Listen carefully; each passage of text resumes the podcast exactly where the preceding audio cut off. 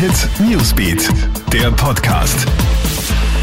Hey, ich bin Michaela Mayer und das ist ein Update für den Montagabend. In einer furchtbaren Tragödie enden Faschingsfeierlichkeiten im deutschen Hessen.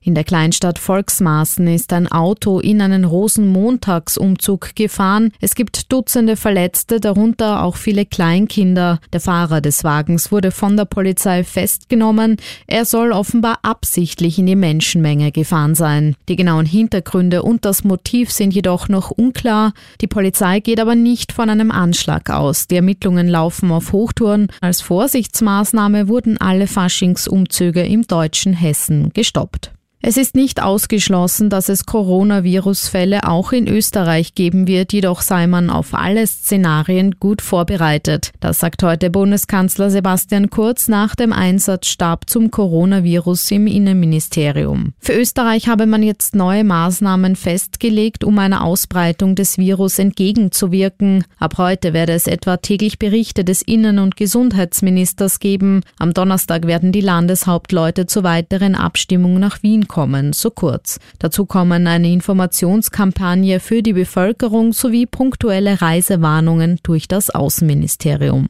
Tragischer Vorfall in Dornbirn in Vorarlberg. Ein Mädchen stirbt durch einen Stromschlag in einer Badewanne. Die Elfjährige hat gestern ein Bad genommen. Als die Mutter nach einiger Zeit an der Badezimmertür klopft, bekommt sie keine Rückmeldung. Ein Onkel schlägt schließlich die Tür ein und zieht das Mädchen aus dem Wasser. Eine sofort durchgeführte Wiederbelebung bleibt ohne Erfolg. Neben der Badewanne wird ein angestecktes Ladekabel gefunden. In der Wanne liegt das Handy des Mädchens. Zudem weist die Elfjährige schwere Verbrennungen auf, offenbar aufgrund eines Stromschlags. Der genaue Unfallhergang wird jetzt ermittelt.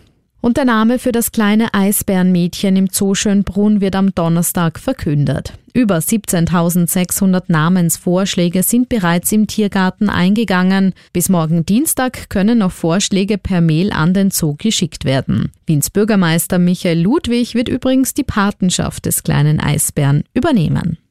Alle aktuellen News gibt's für dich heute noch bis 20 Uhr im Kronehit Newsbeat und online auf kronehit.at. Kronehit Newsbeat, der Podcast.